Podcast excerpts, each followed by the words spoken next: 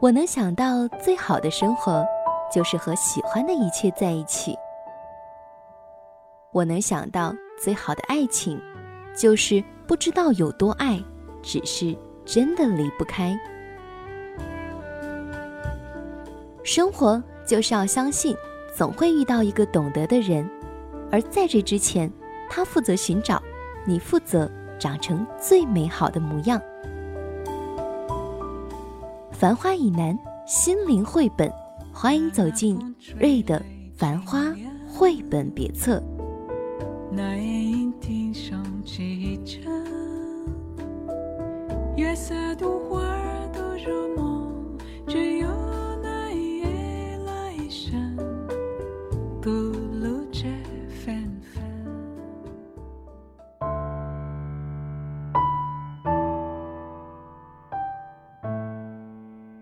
欢迎收听瑞的《繁花》绘本别册，我是瑞。今天要和大家分享一个关于可可、关于爱情的故事。故事的名字就叫做《象牙海岸来的情人》，它的作者是严厉。好吧，一起来分享。说实话，我本该像一只冬鸟一样呼啸着穿过生活。一边还嘎嘣嘎嘣地吃着坚果馅饼，我本该那么悠闲散淡、轻快和无所事事，但是我遇见了你。这一天的色调是浅绿与铅灰，气味是热可可沸腾冷却的微苦，而我的运程是意外的横生枝节。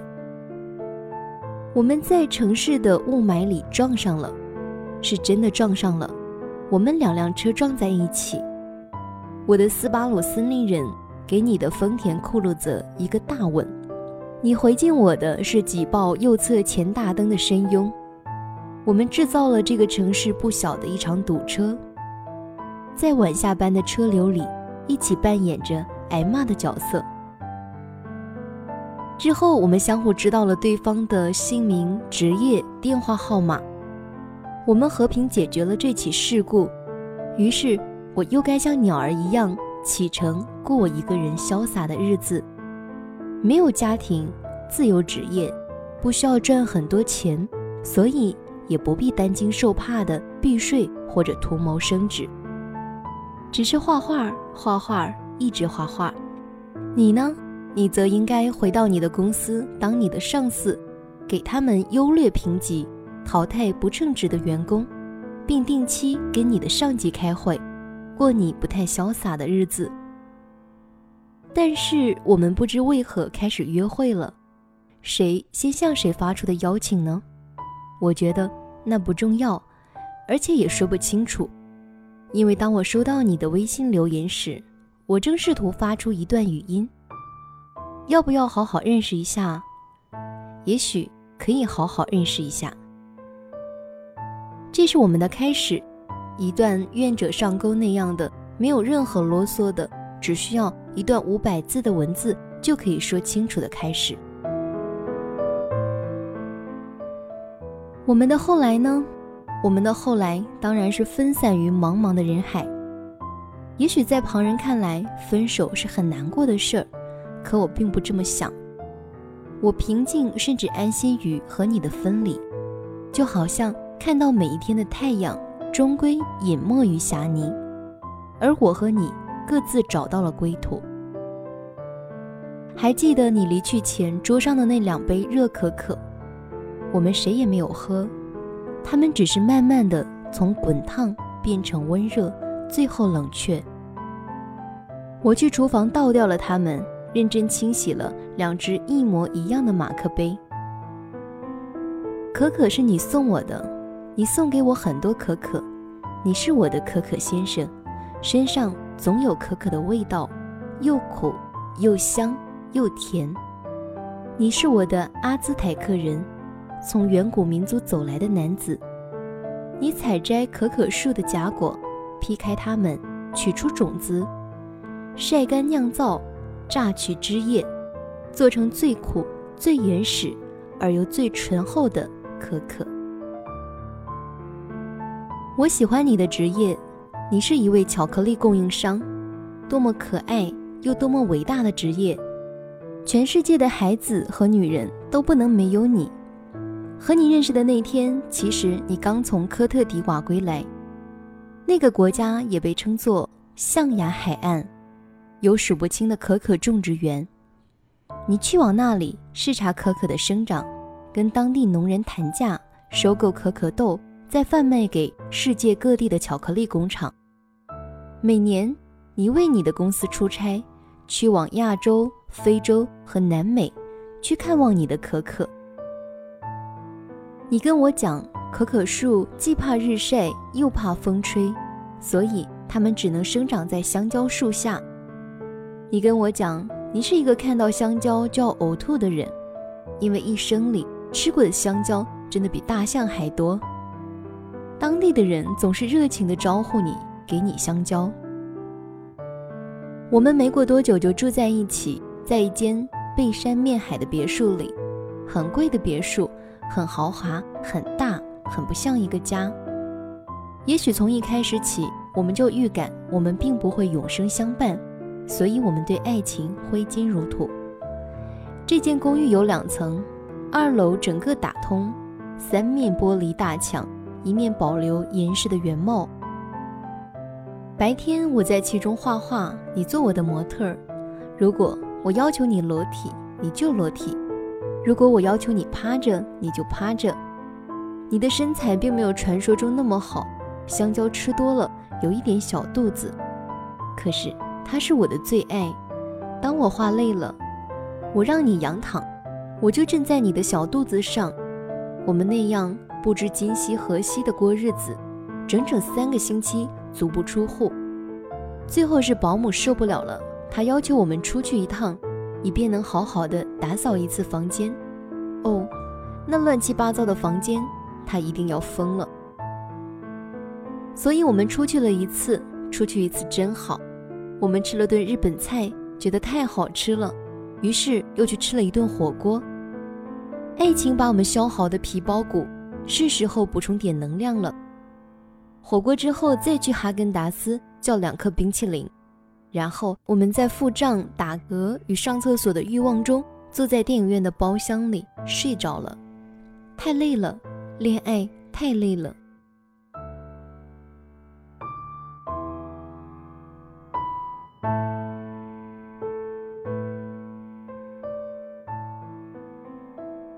说到分手，很多人说那是因为彼此太过了解，了解了对方的善良，也就了解了对方的软弱。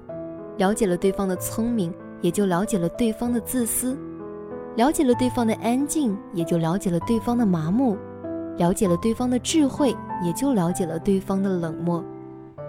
但我们并非如此。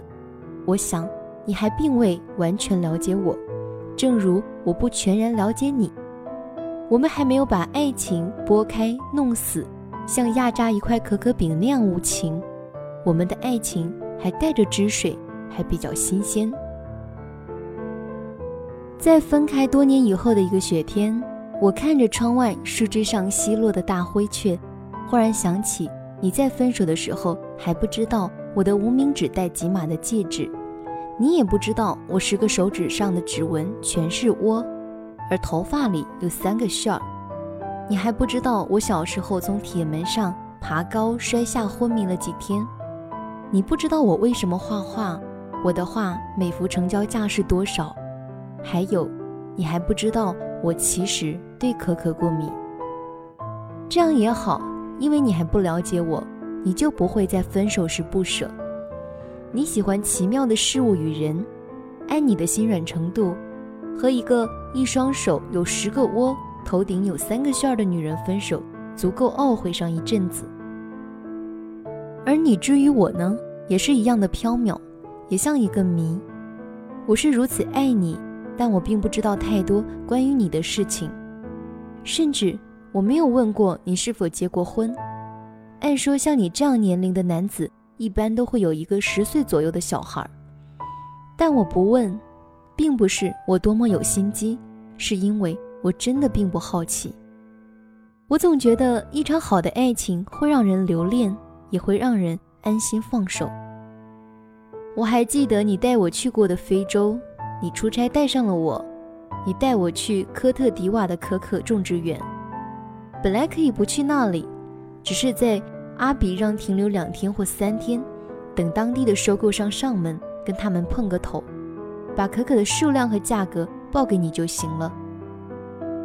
但是你为了让我看到可可树，带我去往那个小村庄。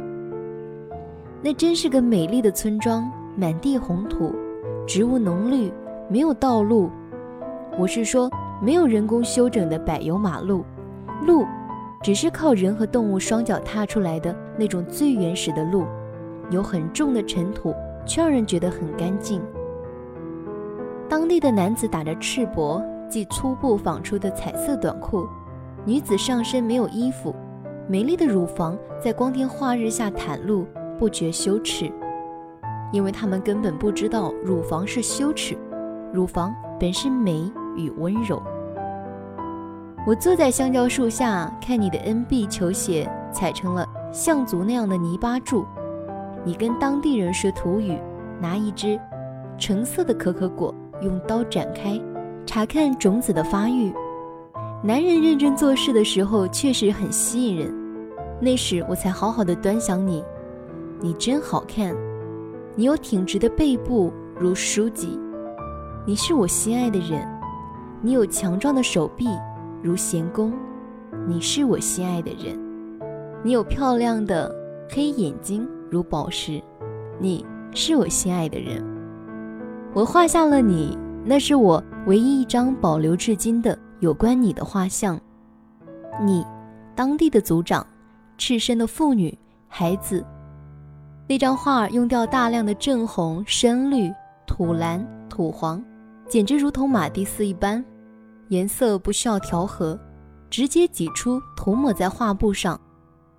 多年后，有人来到我的工作室，看到那幅画，要用一笔重金买下，那笔重金足够我安然甚至挥霍地度过余生。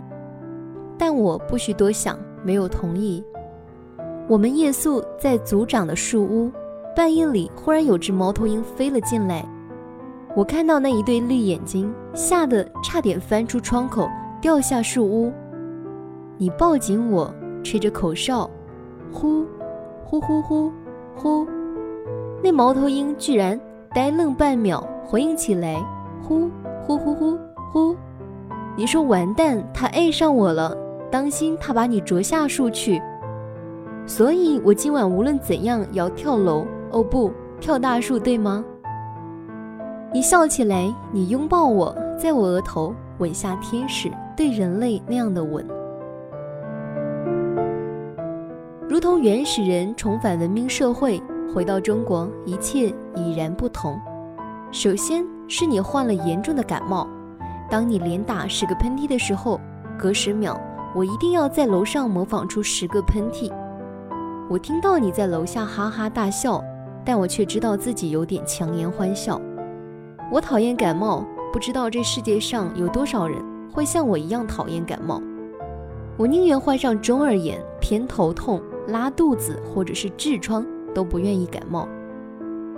我讨厌感冒，就如同我讨厌厕所里没有冲掉的卫生纸。感冒让我觉得不解，而且一旦鼻塞，我的哮喘准会发作。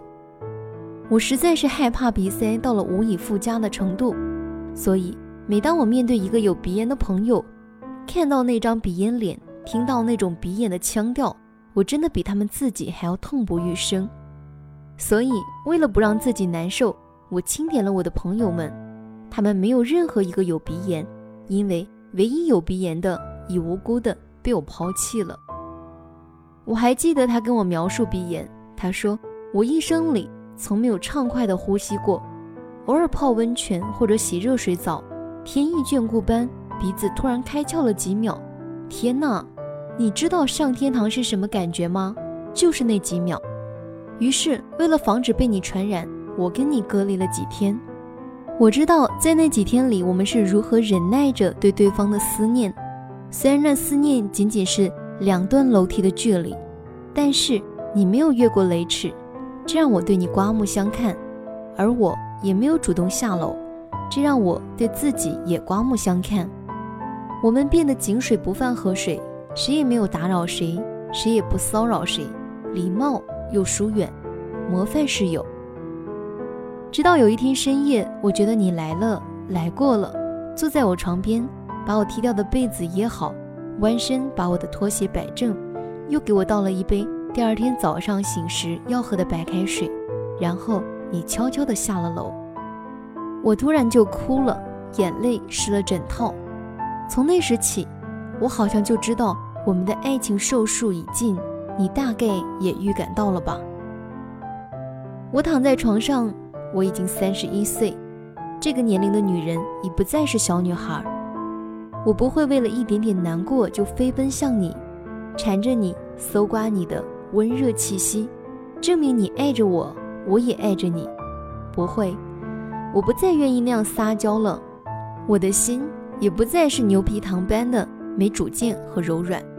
三十一岁的女人，一切已成型定板，轻易不会改动自己的习惯。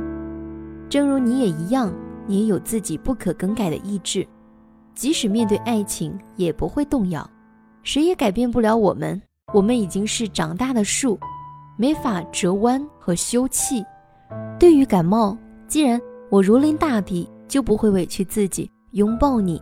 然后再用一周或者更长的时间治愈被你传染的鼻塞、发烧和咳嗽。实话说，相比爱你，我更爱自己。第二天中午，我接到你的电话，你说你已经飞往加纳去视察新的可可种植园，你们公司在那里有一笔投资。你说你放了一件东西在楼下的书柜里，让我有空去看看。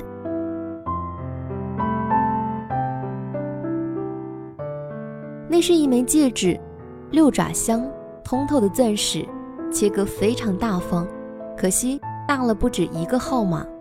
戴在手上，钻石划了一圈，歪到手心这一侧，只要紧握拳头，就能感觉到它分外硌手。一张字条：我回来时，如果你戴上它，代表我们可以结婚成家。从小到大，我从不戴任何首饰。这是人生第一次戴上戒指，我戴着它整整一周，忍受它的不适合，它太大了，我得时时提防它不要掉了。这一周就一直在玩这个提心吊胆的游戏。一周后你回到中国，你没有马上回到公寓，而是请我在外面吃饭。我知道你心意的郑重，你是想把话说清楚。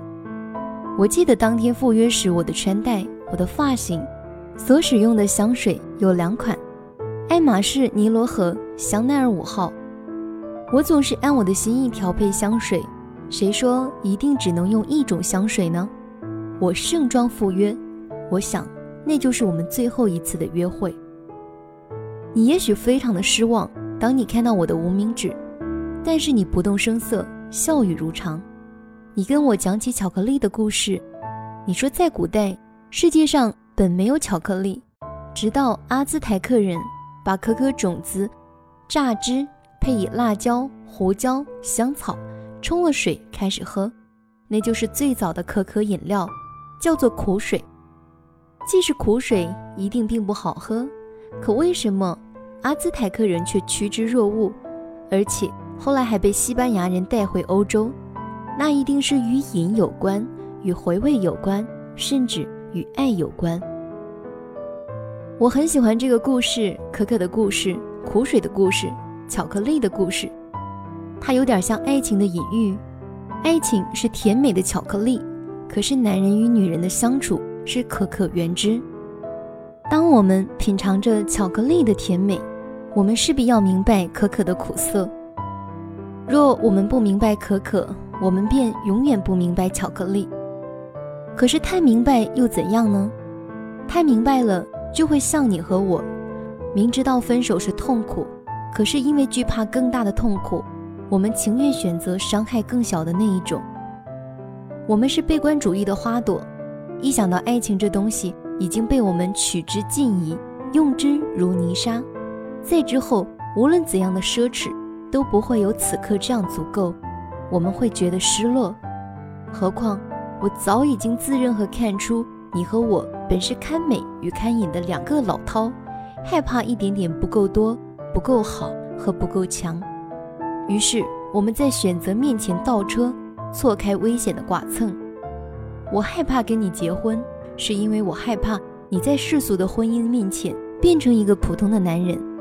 我也害怕我自己会变成一个普通的女人，为了油盐酱醋、日常生计开始斤斤计较，或为了一个小孩的教育问题跟你吵架。生而为人三十一年，不算聪慧，但眼看天下夫妻家家都是如此。我害怕你的改变，哪怕只是想想都不要。我害怕一切变味、乏味和走样，所以我没有带你给我的戒指。如今你与我分散于茫茫人海，时过境迁，我终会寻找一位不像爱你那么多的男人，终结我孤单的日子。我想，我绝不会更快乐，但也不至于更悲哀。我会对自己说，最好的我已经得到了，所以。夫复何求？就如同最好的可可树，可可种子酿成最好的可可饼，榨取最好的可可脂。我已经倒入杯中品尝，并且因此过敏，所以往后我的生活就算是脱敏了，我将百毒不侵。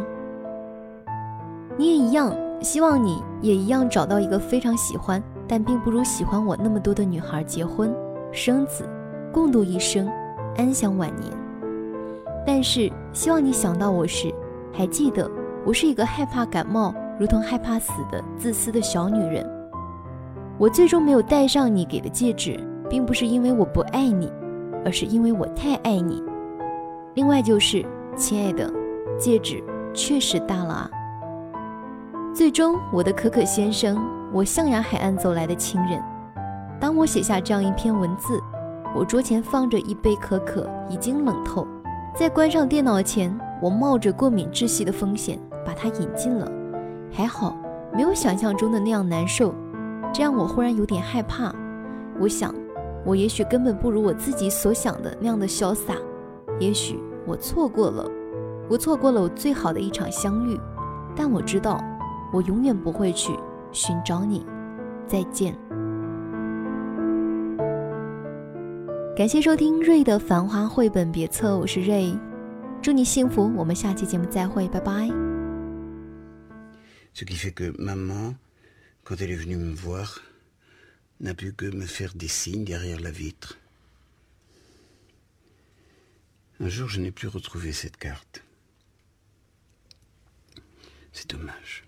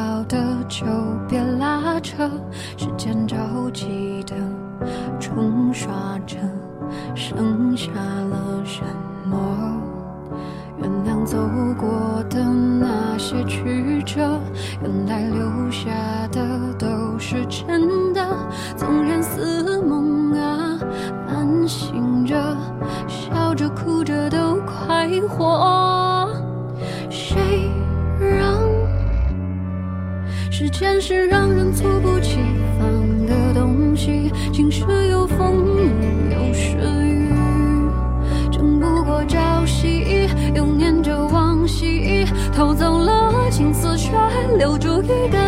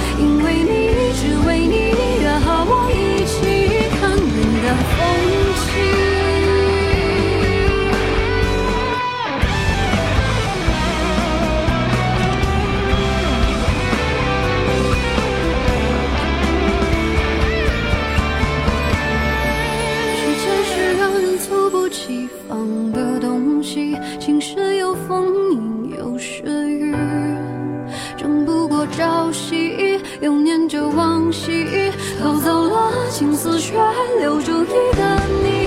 岁月是一场有去无